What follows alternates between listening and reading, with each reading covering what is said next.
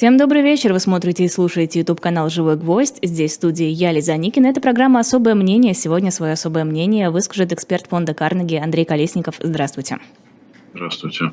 Хотелось бы начать, простить, конечно, Зюганова, который сказал, идет война, а не спецоперация, нужна всеобщая мобилизация. Что это за выступление Зюганова, на кого оно ориентировано?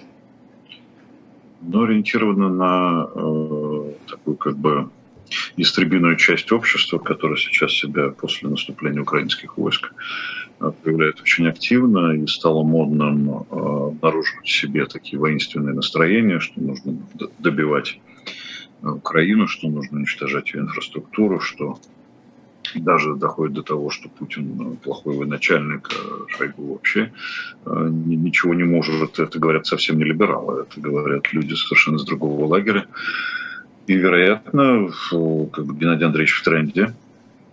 Его давно не было слышно. В основном проявлял себя воинственными замечаниями господин Миронов. Всем не хватает вот как бы вот этого не хватает, я бы сказал, Жириновщины и Жириновского самого, и все норовят занять его нишу. От Медведева до Миронова, и вот теперь Геннадий Андреевич туда же. Но нельзя заменить э, Владимира Вольфовича. Он незаменимый абсолютно. Это невозможно вот сделать так же, как он. Не, неорганично получается. Когда Геннадий, Геннадий Андреевич просит о мобилизации, кстати, коммунисты уже сказали, что имел в виду экономическую мобилизацию, там, человеческую какую-то, да, не, не военную. Но я бы предложил ему отправить туда своего сына, своего внука. У него же большая семья. Пусть воюют если вы такие большие патриоты, если вы хотите продолжать э, этот кошмар, ну, вносите свой вклад, окей. Вот сейчас ну, многие требуют, там, Дегтярева, губернатор Хабаровского края, население его попытается послать воевать. Это, пожалуйста. Ну да, население его особенно любит, конечно. Части тела резиновые свои, вот эти, как сказал Путин, от, э, как его зовут, от, от кресла и вперед.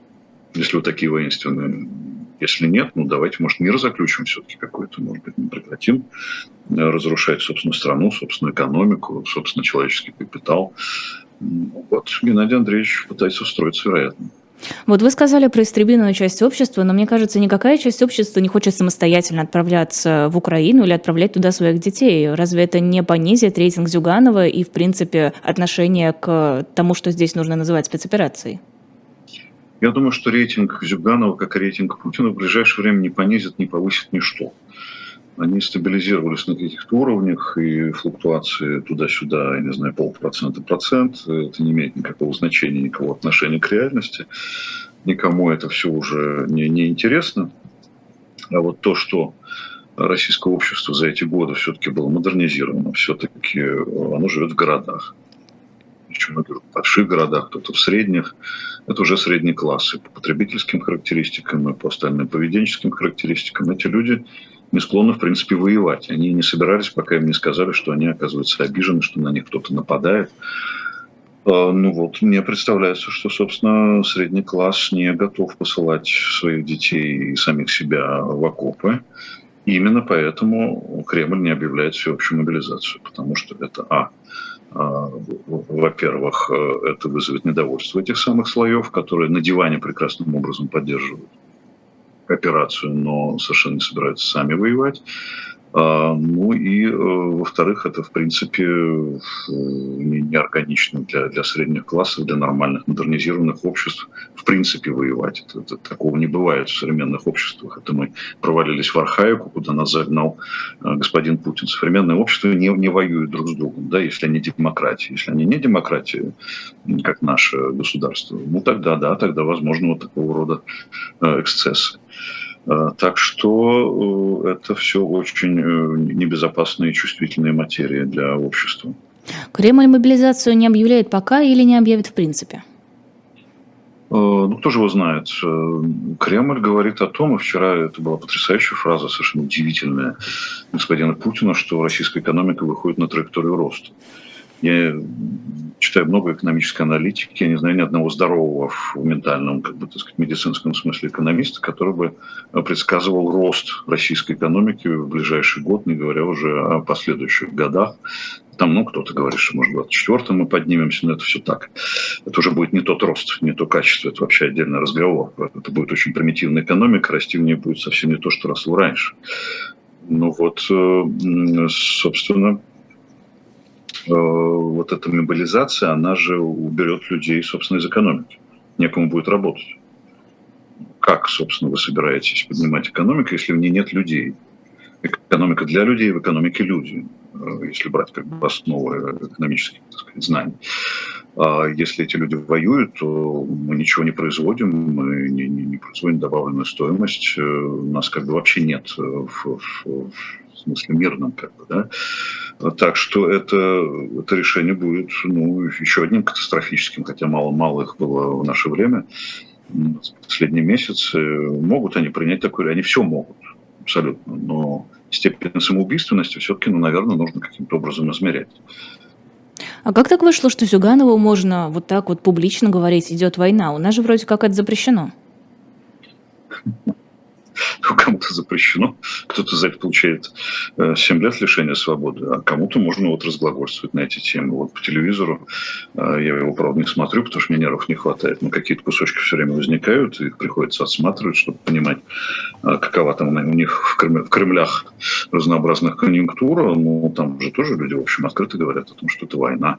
И вообще пора как бы, менять статус специальной военной операции на войну потому что всем уже понятно, что происходит с одной стороны, с другой стороны, это позволит тогда как бы на легальной основе объявлять вот эти всякие их мобилизации, а, положить кучу народу, значит, убрать их из экономики, как мы уже обсуждали, да, ну, пожалуйста.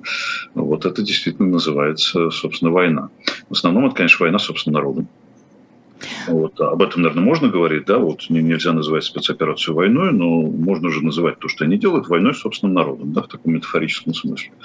Э, уменьшается количество населения, уменьшается как бы, стимулы к тому, чтобы увеличивать рождаемость, э, э, ухудшается качество человеческого капитала. Это же, собственно, война с собственным населением. Вот давайте, вот пока об этом можно так говорить в таких терминах, можно, вот, собственно, назвать это войной.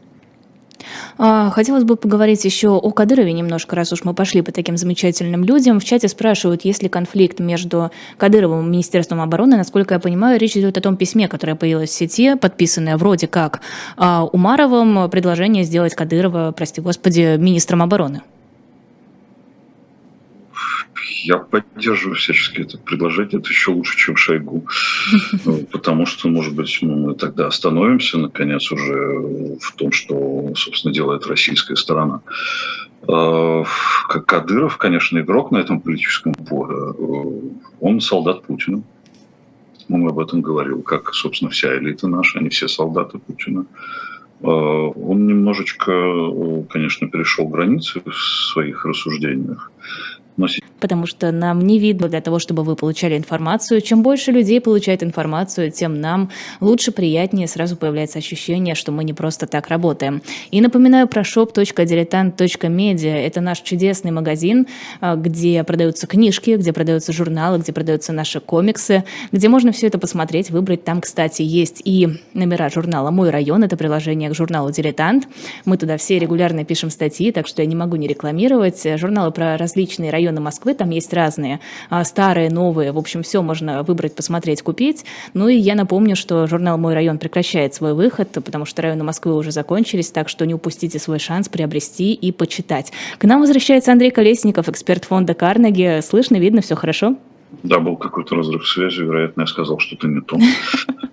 Думаете, я, оттуда постучались? Я как раз держу себя в руках, в отличие от Кадырова и Жиганова. А, так вот, давайте продолжим про Кадырова, про его участие в политике, в так называемой спецоперации. А, ну, я не знаю, в какой момент оборвалась связь, но я полагаю, что это не имеет принципиального значения для, для хода спецоперации, для принятия политических решений.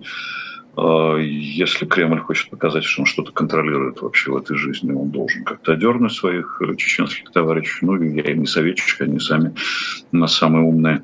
А, соответственно, если они не могут одернуть своих чеченских товарищей, ну, значит, давайте продолжать вот эти словесные баталии внутри себя, внутри элит, демонстрировать тем самым всем, а, что а, некий хаос настал в управлении, некий хаос настал в мнениях, которые, собственно, имеют место внутри этих самых так называемых элит.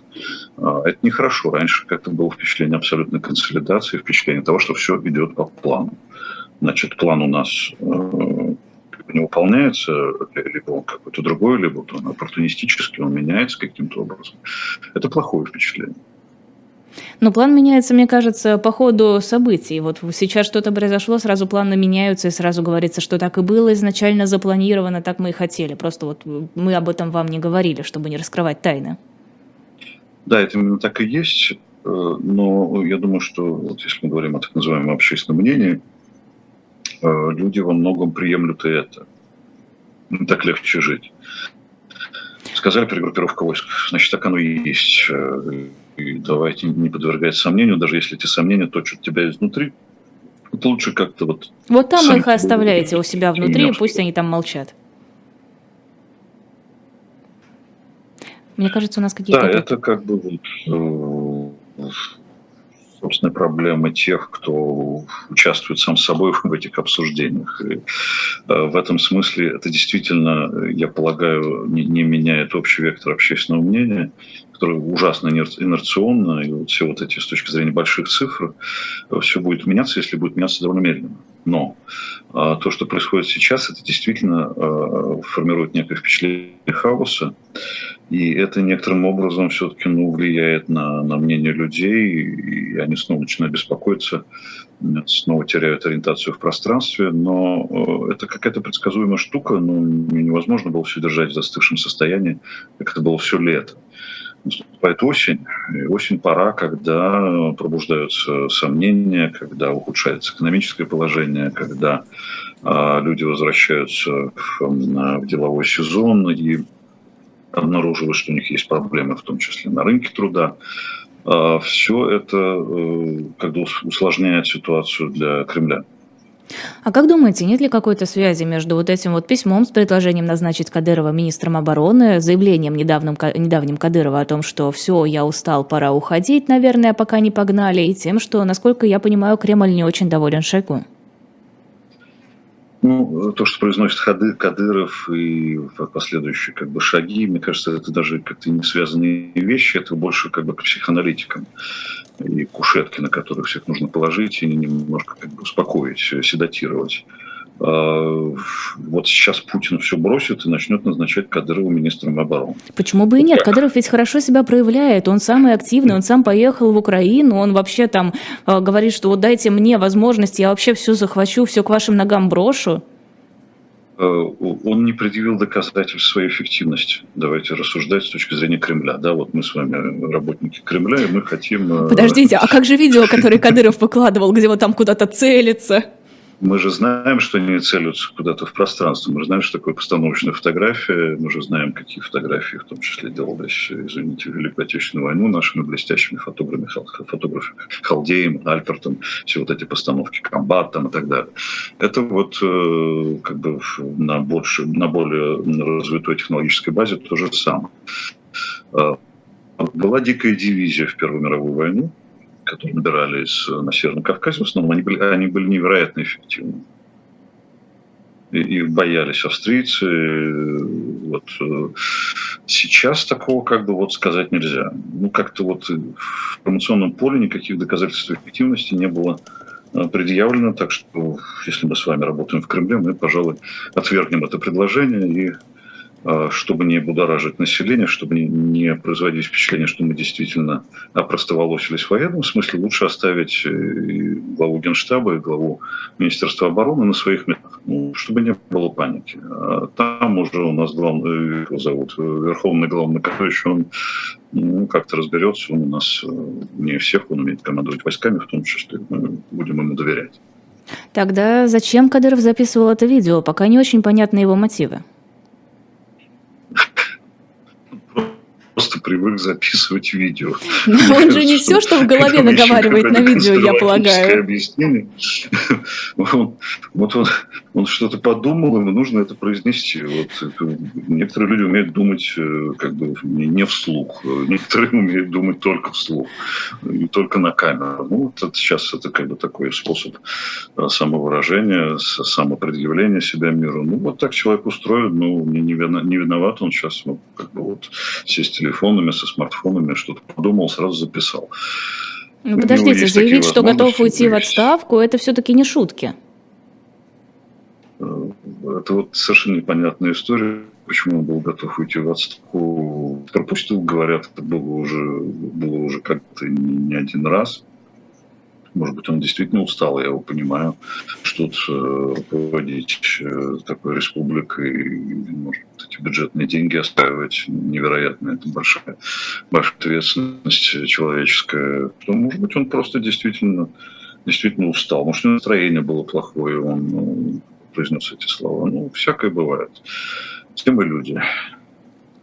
А, Еще Дмитрий, Дмитрий Медведев, раз уж мы упомянули его имя в СУе, говоря о Жириновском и о Зюганове, отреагировал на рекомендации Киева по гарантиям безопасности. Ну, там, в общем, все вполне в его духе, тут даже разбирать, мне кажется, особо нечего. А если говорить про сами гарантии безопасности, вы с ними знакомились? Как они вам? Ну, это э, примерно то самое, о чем говорили еще в апреле. Вот гарантии безопасности. Вот мы договариваемся о том, что мы прекращаем э, боевые действия. Вот мы откладываем там, допустим, проблему Донбасса и э, Крыма на потом. Сейчас уже, конечно, отложить это довольно сложно, очень не просто уговорить украинскую сторону в сторону продолжить это все э, обсуждать. Э, Медведев несерьезно как бы относится к этим гарантиям. А тогда к чему можно относиться серьезно? Если вы, российская страна, говорите, или у вас там раздрай абсолютно, что вы готовы к переговорам. Вот одна из опций переговорных, которую можно всерьез обсуждать, гарантии европейских государств. Это довольно серьезное государство, они не, не, не с неба упали, они давно существуют, они действуют в рамках международного права. Почему бы а, не дать это всерьез? Нет, мы это все высмеиваем, да, это мы отправляем в область комического. Ну тогда, значит, ну, никакие переговоры действительно невозможны. Значит, мы продолжаем то, что мы продолжаем делать сейчас. А Лавров сказал, что чем дольше затягивается нежелание украинской стороны вести переговоры, тем меньше шансов у них как бы вот выступать с каким нормальных переговорных позиций. Но мне кажется, что украинская сторона может сказать то же самое приблизительно. Чем меньше желания у российской стороны всерьез относиться к каким-то сюжетам и начинать мирные переговоры, тем меньше шансов на них. Теперь уже украинская сторона говорит о том, что пока мы не вернем Украину в границы легитимные, действительно легитимные, ну что с этим делать? То есть с международным правом границы 91 года мы ни о чем разговаривать не будем. Ну, тоже позиция, к сожалению, это может быть Э, позиция, которая свидетельствует о том, что то, что происходит сейчас, и фигурально называется специальная военная операция, может затянуться на долгие годы. Ну, да, ну вот довели ситуацию до того, что украинская сторона стала так вот, такой вот неуступчивой. Но в силу неуступчивости российской стороны, между прочим, которая ни на какие переговоры не шла. Почему сорвались переговоры в апреле? Ну, понятно же, почему возникла сразу после них э, некая пауза. Вероятно, все ждали, одобрит их Путина или нет. От Путина не было вообще никаких сигналов. А тут история с Бучей проявилась. И как после этого вести переговоры? А теперь они хотят проводить референдумы, ну точнее уже не хотят, потому что не могут. Ну как с проведенными референдумами дальше строить э, переговорную позицию? Ну это же несерьезно абсолютно. Кто на это пойдет? Взяли, провели разговоры с оставшимися э, в живых э, местными жителями, хотят ли они остаться в составе России под дулами автомата. Ну, замечательный референдум, просто с имеющейся правовой основой, которой нет.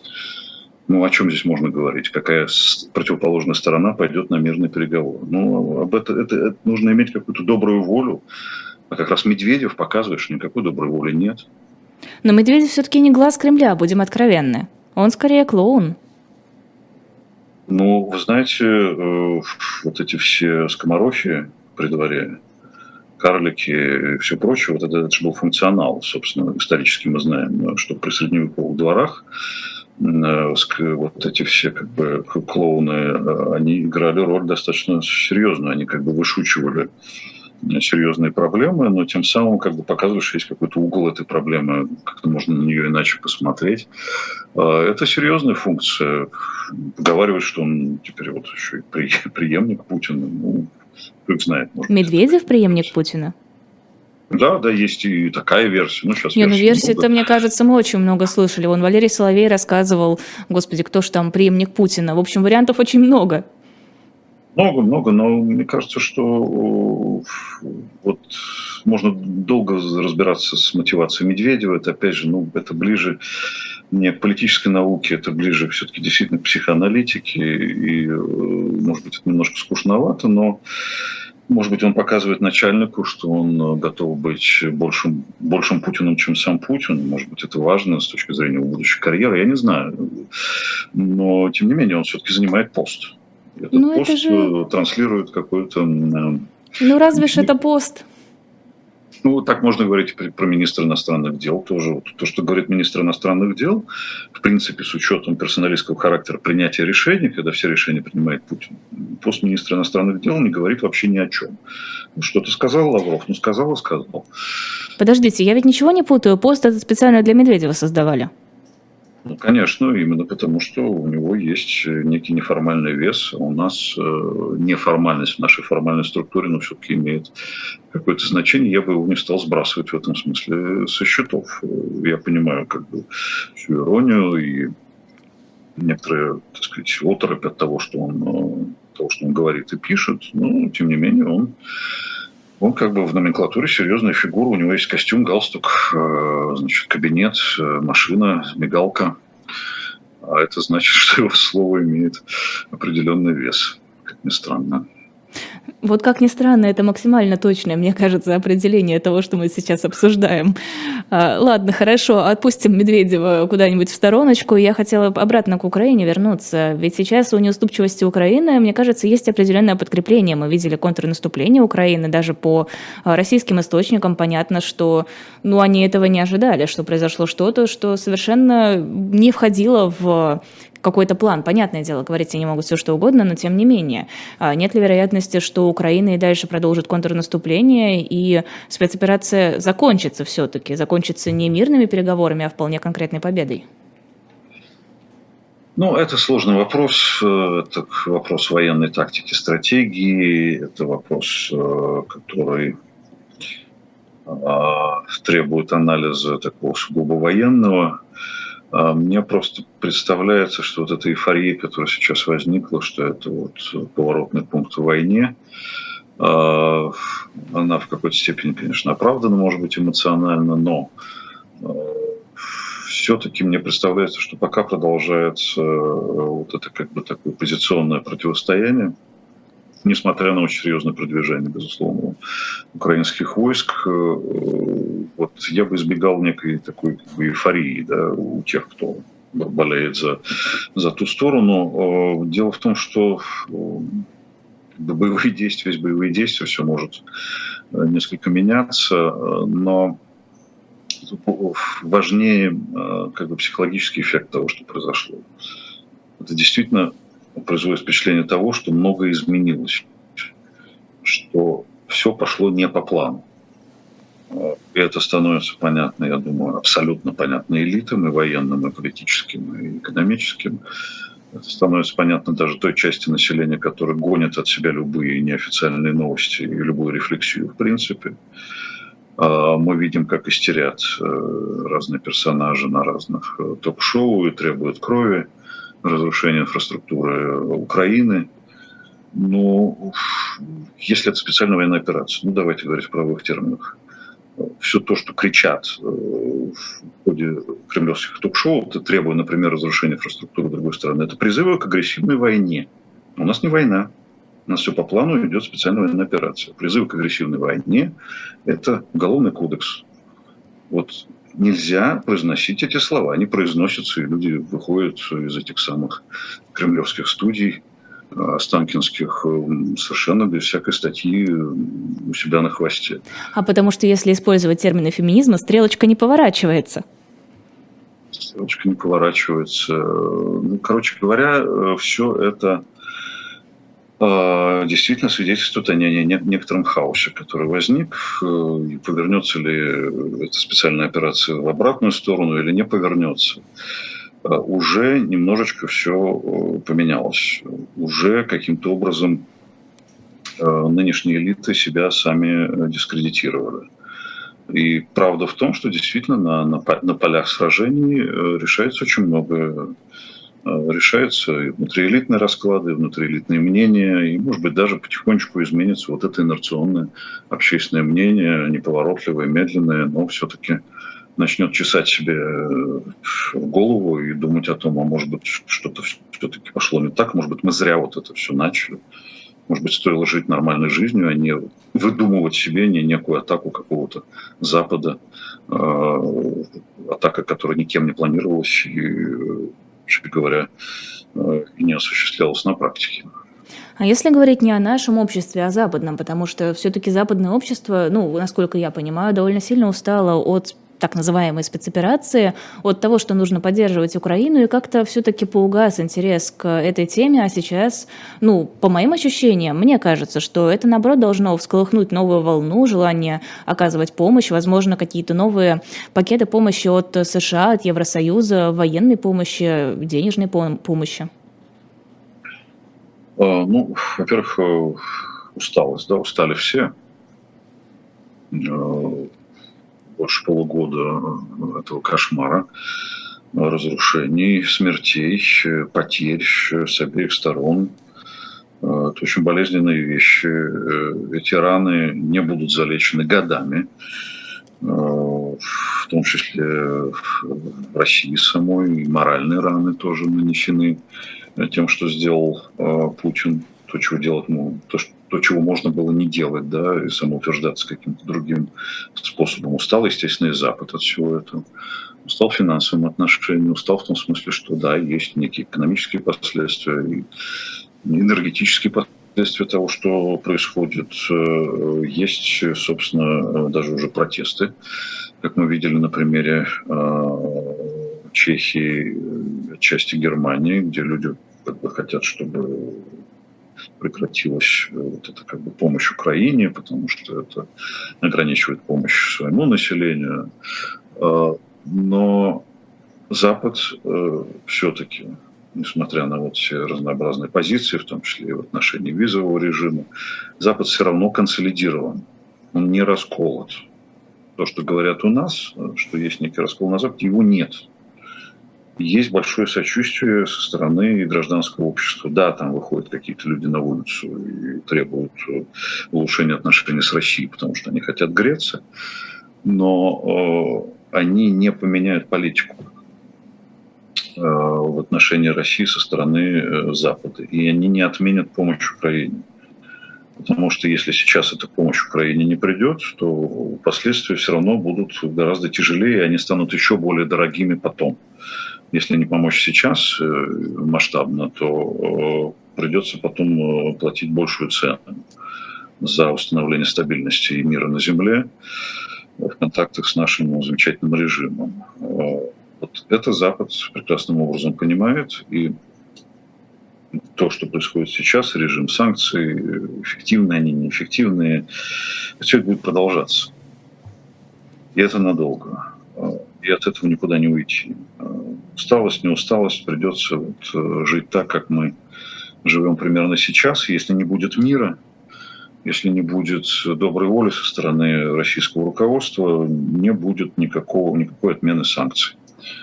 Если не будет отмены санкций, э, то, что говорит Путин, там выход на траекторию роста, это будет все очень надолго откладываться. Э, проблема только начинается. Я бы так сказал, экономика еще не начинала но скоро начнет.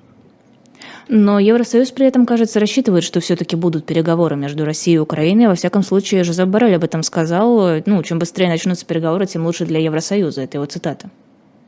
Да, безусловно, это чистая правда. И немножко от усталости, конечно, это сказано. Потому что каких-то реалистических сценариев э, нет. Э, одна надежда на старика Эрдогана ну и он, по-моему, немножко в некоторой такой эйфории э, пребывает. У него сейчас звездный час, у него он окно России в мир, он зарабатывает на этом, у него Turkish Airlines летают и тоже зарабатывают на этом, и он такой весь из себя миротворец, просто класс. А, вот, но если говорить о реалистичности э, этих сценариев переговорных, боюсь, что пока никаких признаков, э, собственно, ни с той, ни с другой стороны нет. Но все-таки все рано или поздно придет к этому? Вот, э, да, и как бы иначе быть не должно, да, все, все на свете заканчивается. Э, даже вот такого рода режимы, как российский нынешний, он тоже имеет конец. Соответственно, должно закончиться и то, что происходит сейчас. Но э, даже общественное мнение, судя по опросам, э, понимает, что эта штука может затянуться. Еще полгода, еще год. Э, как-то очень, очень такой реалистический подход у общественного мнения, что вот не видят люди доброй воли и не видят окончания вот этого всего. А, соответственно, мы не можем предсказать э, достоверно, с какой-то либо степенью достоверности, когда это все может кончиться, на каких основаниях и по какой причине. А, разговор о военном поражении России, конечно, возможно, но то, что происходит сейчас, допустим, мы говорим, что это как бы поражение, да, или начало поражения. Но ведь Кремль это представит не как фиксацию как бы убытков, а как фиксацию достижений мы защитили, в любую секунду Кремль может сказать, мы защитили народ Донбасса, на этом мы заканчиваем, мы переходим к мирным переговорам. Общественное мнение скажет, ну окей, мы как и думали, что вам виднее там наверху. Ну, защитили, значит, защитили, значит, теперь будем жить не, несколько иначе. Но э, я не думаю, что Путин к этому э, готов психологически, политически и в силу устройства самого себя. Тогда зачем он это все начинал? А ему хотелось бы, наверное, продвинуться куда-то дальше. Этого продвижения нет, значит, у него, в отличие от нас, у нас как бы жизнь рушится, да, у него ничего не рушится. У него все хорошо, у него кефир на столе каждое утро стоит, и бассейн работает. Куда ему торопиться-то? А, как сказал Патрушев, мы за сроками не гонимся. Они могут не гнаться годами, абсолютно. Медицина, здесь я бы поспорил с коллегой Соловьем, медицина сейчас работает великолепным образом. Я полагаю, что в этом смысле Путин не видит для себя никаких проблем. Почему бы это не продолжать? Человеческие потери, экономические потери. Ну ничего, жизнь же продолжается. Вот. Э, у него свое э, представление о действительности. У него растет экономика, у него бюджет сбалансирован, там увеличиваются доходы. Но ничего, что есть открытые данные. Даже сейчас, когда скрываются данные, есть открытые данные Минфина, что в июле доходы упали бюджеты. В августе они опять упали. А сейчас мы... Это все победа, это отрицательный рост экономики. Отри... Да, это, это отрицательный рост и перегруппировка войск.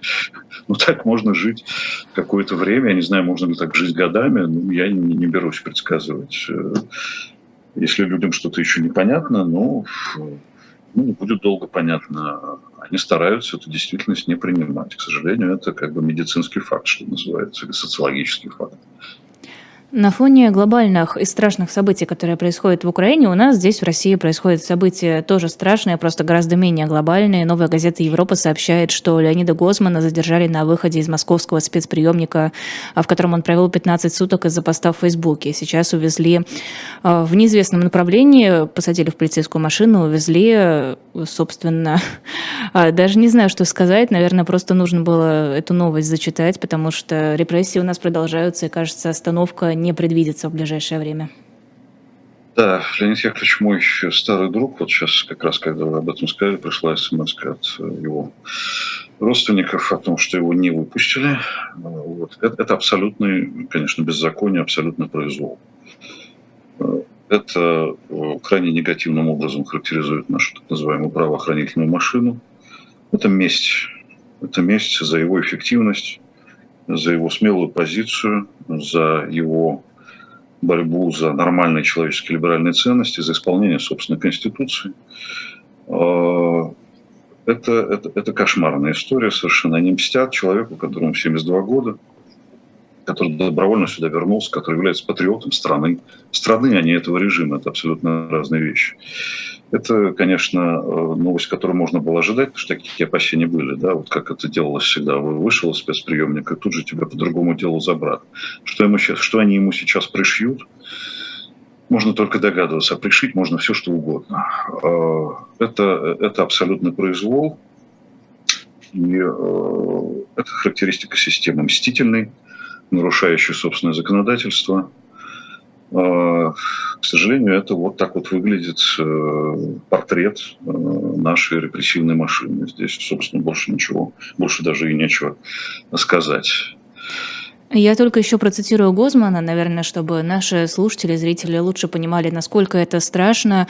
А, Если отпустят, говорил он, то боюсь вас разочаровать, да, я готов уехать, тюрьму в моем возрасте пережить, а потом выйти и продолжать борьбу нельзя. То есть меня, у меня будет выбор, отъезд или неизбежная смерть в тюрьме.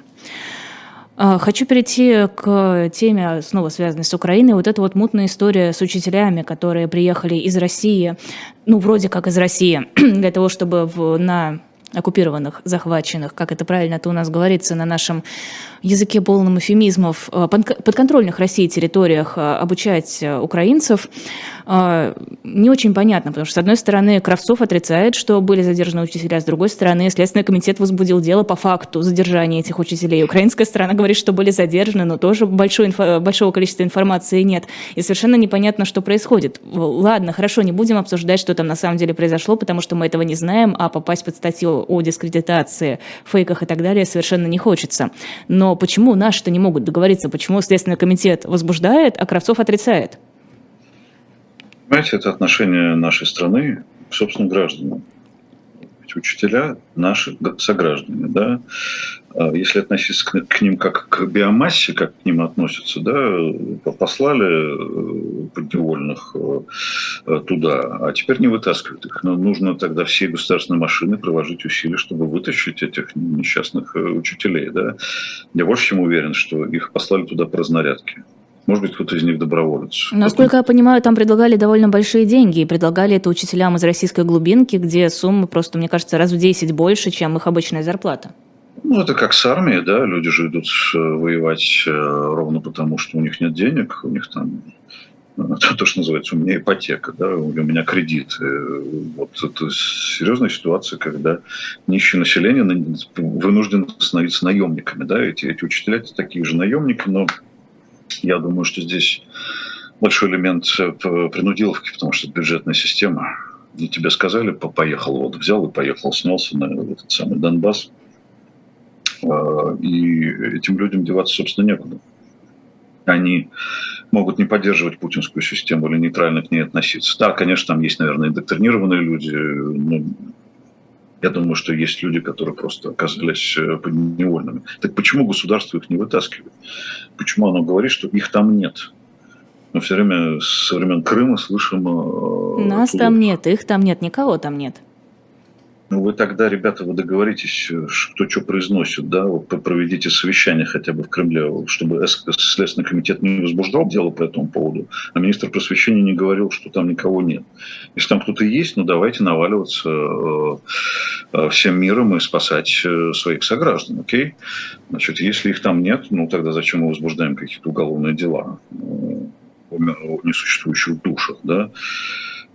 Это вот это, это крайняя неэффективность государства, которое способно только подавлять и больше ничего не умеет делать. А защищать своих граждан оно не может. В чем причина этой неэффективности? В чем причина этого разброда и шатания? Причина в том, что э, это репрессивное государство. Э, оно умеет только э, использовать функцию насилия. Но только репрессивное государство, наоборот, должно быть четкое, отлаженное и знающее, в каком направлении всем дружно строим идти ну, четко отлажено в смысле вот, э, э, значит, арестовать Гозмана на выходе из э, каталажки. Это мы можем. На это у нас хватает сил на борьбу с не очень здоровым 72-летним человеком, который настаивает на исполнении собственной конституции, которую никто из них не читал, естественно. Это мы можем. А вот защитить реально собственных граждан мы не можем, потому что мы говорим, что этих граждан не существует, их там нет. Вот, собственно, такое, так, так это все устроено. А, Россия сейчас активно демонстрирует, насколько вовлечена в конфликт между Арменией и Азербайджаном, обострение в Нагорном Карабахе очередное. А, Россия действительно имеет еще какой-то вес хотя бы вот среди этих стран? Или это просто попытка показать, бравировать, смотрите, вот мы что-то можем? А, вы знаете, даже если не погружаться в эту как бы, ситуацию, возникает вопрос. А где были наши миротворцы, которые там вроде как стоят на границе, и их функция предотвращать Э, конфликт между двумя сторонами. Как так произошло, что возникли провокации на границе и, и огромное количество жертв? В Украину уехали? следующий вопрос. Они уехали в Украину? Их там нет, наших миротворцев. В чем функция России? Я понимаю, Пашиняна ему сейчас между струй бегает, ему нужно с Путиным сохранить нормальные отношения. Там Армения не присоединяется к санкциям, в то же время принимает наших граждан, бегущих от режима. Но э, как же так? Путин его просто подвел. Он не обеспечил мир на той границе, где он обещал его обеспечить. Значит, Путин плохой миротворец значит, Пашиняну придется, опять же, обращаться, как он уже делал, к европейским структурам. Надо, наверное, менять вектор э, политики, иначе это будет повторяться, и э, конфликт будет вспыхивать все время. Но у Пашиняна, мне кажется, выбора сейчас не особо много. Кто еще его будет поддерживать, кроме России? Ну, он встречается с европейскими политиками. Но они сейчас все заняты Украиной, им не до Пашиняна. Ну, вы знаете, все-таки гасит такого рода конфликты. Еще, еще один конфликт – это еще одна главная боль. А, и хотелось бы, как чтобы этих конфликтов не было. Соответственно, все-таки на это обращают внимание американцы, на это обращают внимание европейцы. Путин как миротворец э, оказался крайне неэффективен тоже, как выяснилось. То есть, получается, Путин оказался неэффективен, и США, и, получается, Евросоюз сейчас присматриваются к Армении, чтобы каким-то образом ей помочь. Это как же Путин допускает, что западные страны будут иметь влияние в соседней стране, с которой у нас еще хоть какие-то дружеские отношения оставались? Ну, представление Кремля никуда не от нас не денутся. Это пункт первый. Э, пункт второй, да ничем им Европа не поможет. Собственно, никаких практических последствий из этого не выйдет. Все равно мы будем там самые главные.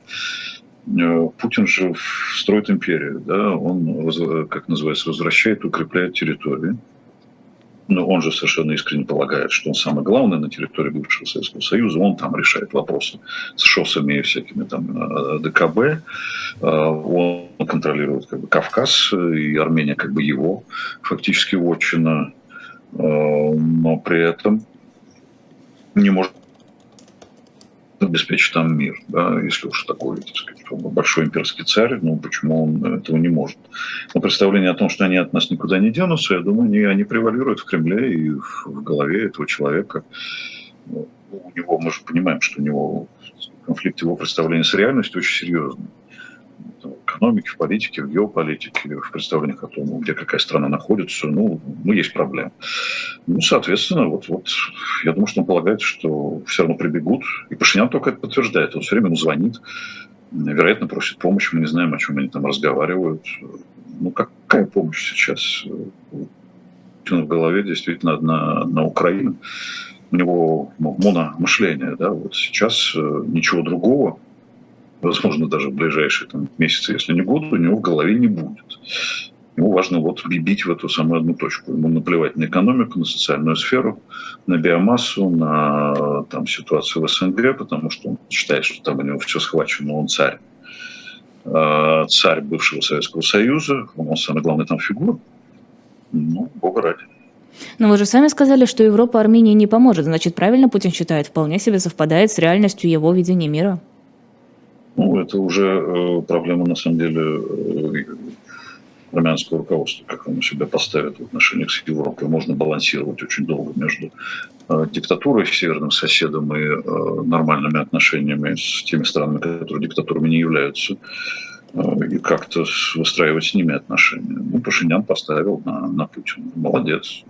Ну, это, к сожалению, имеет вот такие последствия, какие, собственно, он сейчас расхлебывает.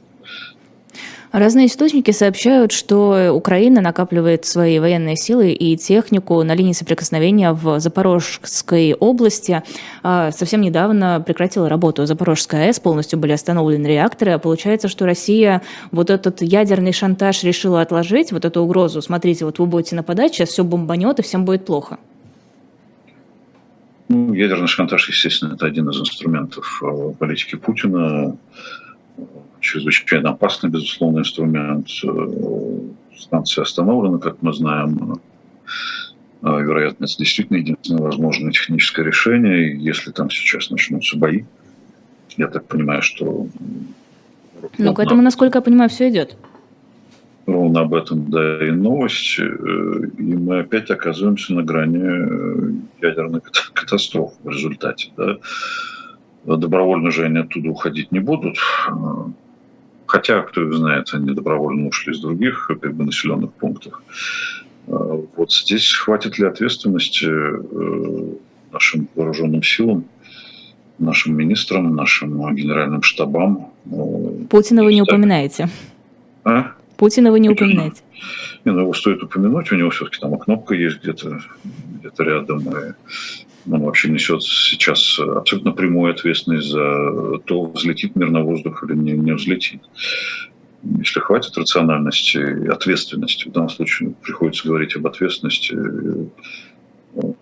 то, наверное, удастся избежать э, катастроф. Если нет, ну вот возникает очередной опасный момент в истории, в истории человечества, уже совсем не в истории Украины, не в истории России.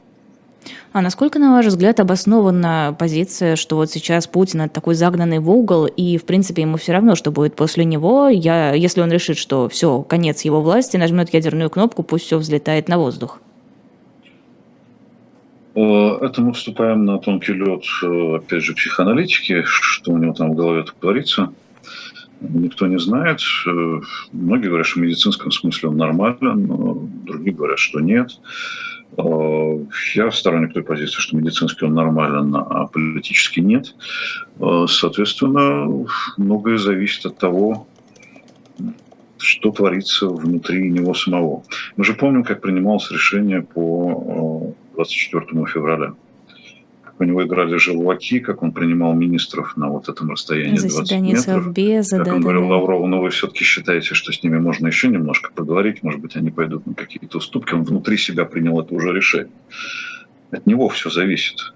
Если наши элиты настолько безответственные, насколько они были безответственны 24 февраля, они не могут его ни в чем остановить, ну, мы... Это плохая, это плохая новость но мы не знаем, что там у них э, происходит вот хотя бы вот в этом секторе крайне ответственном э, ядерном. Конечно, загнанный в угол Путин – Путин в не очень хорошем положении. Это, это, это опасный э, субъект э, политики, субъект истории. Остается надеяться на то, что он действительно считает, что все хорошо, что у нас... Пусть он лучше считает, что у нас рост экономики, и что мы везде побеждаем. Вот. Тогда меньше шансов на то, что он что-нибудь еще э, устроит этому миру. Уже не стране даже, ну, со страной разбираться уже придется долгие годы вперед, а просто вот миру, да, как говорилось в одном фильме в Покровских воротах, он опасен, вы опасны, вы опасны. А, мы упоминали в нашем эфире Леонида Гозмана и Валерия Соловья. Надо сказать, что российские власти их обоих считают иностранными агентами. Давайте о выборах немножко поговорим, которые в России прошли на этих выходных. Какие у вас впечатления? Знаете, я э, впервые, ну, если говорить о моем личном как бы, поведении, впервые мало очень уделял внимания этим выборам, в отличие от предыдущих парламентских, которые ну, были таким хотя бы социологическим исследованием, где э, фрустрированные по-разному граждане голосовали за КПРФ, выражая тем самым разные свои эмоции, от недовольства до, там, я не знаю, негодования, э, разочарования и так далее. Сейчас, ну, как бы все понятно с губернаторскими выборами, ситуация вот этой Э, консолидации сторонников Путина э, на фоне вооруженного противостояния. Эта консолидация гораздо сильнее. И людям, по большому счету, все равно, что происходит на выборах, они автоматически голосуют за власть. Это, это совершенно вот механический процесс, который не имеет отношения к э, тому, что называется выборы. Я бы это назвал электоральной, псевдоэлекторальной процедурой. А, я недооценивал все-таки некоторую интригу в муниципальном секторе потому что э, было понятно, что снимают даже на дальних поступах, но все равно какие-то люди пробивались туда. И все равно, наверное, это меняло смысл, потому что демократия наша растет, э, ну, как демократия, низовая демократия растет именно вот с этого самого низа а, от корней травы, э, и всегда муниципальные депутаты в последние годы были э, той силой, которая ну, как-то на легальной основе могла выражать оппозиционную позицию, оппозиционные мысли, оппозиционные предложения. борьбу политическую. Кто-то даже прошел, но мы видим, что все-таки это механическое голосование оно обеспечило победу. Победу, победу это не зовешь, обеспечило как бы такую аккламационную поддержку Единой России. Ну вот я, честно говоря, пожалел, что я не, поучаствовал в этих выборах, потому что, ну, хотя бы, так сказать, каким-то образом можно было по привычке проголосовать за то, что еще нам э, осталось за ту же самую партию «Яблоко», да, допустим. Ну, вот у а меня, например, в моем районе не было ни одного кандидата от «Яблока», я удивилась. Ну вот да, с, с этим проблем, потому что, ну, действительно, убирали все живое на, на ближних и дальних поступах. Вот в этом проблема, и поэтому эти выборы не казались такими, такими уж прямо важными, да. Ну, вроде как сделать уже, ну, совсем ничего нельзя, и совсем имитация, да. Но все-таки, наверное, вот на муниципальном уровне можно было как-то вот еще немножко потрепыхаться, хотя бы вот э, высказать позицию. Меня очень впечатлило выступление Дарьи Багиной, я процитирую. «Мне приходит сегодня с утра очень много поздравлений, но поздравлять меня не с чем. Мэрия Подлов бросила за меня голоса на ДЭК. Результаты такого голосования я не признаю и свой мандат не могу считать легитимным». Да, между прочим, вот электронное голосование стало замечательным как бы инструментом. Я уж не знаю, насколько оно там э, насколько это фальсификационный инструмент. Ну, во-первых, оно обеспечивало явку не выходить из дома, и там за, за деньги многие же голосуют. Да? Но явка все равно позорно низкая. Ну, она выше, чем была на тех же муниципальных выборах, именно благодаря тому, что по простоте самой механики никуда идти не надо.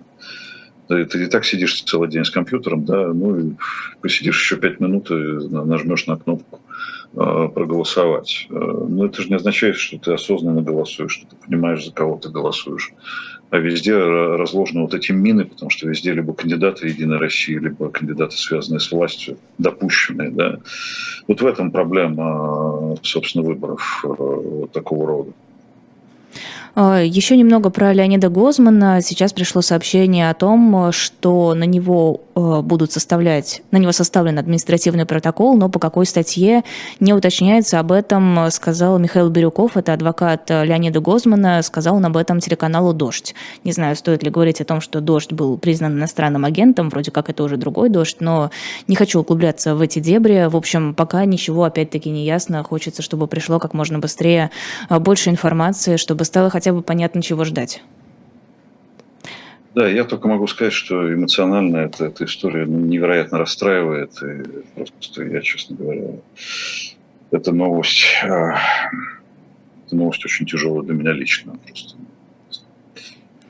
мне кажется, что сейчас, в принципе, э, такое количество тяжелых новостей, что просто банально начинаешь уставать. Ощущение, что все стабильно плохо, это нагнетение, приговор Ивану Сафронову, задержание, аресты. Это все скапливается в какой-то гигантский ком, за которым уже не успеваешь даже четко следить.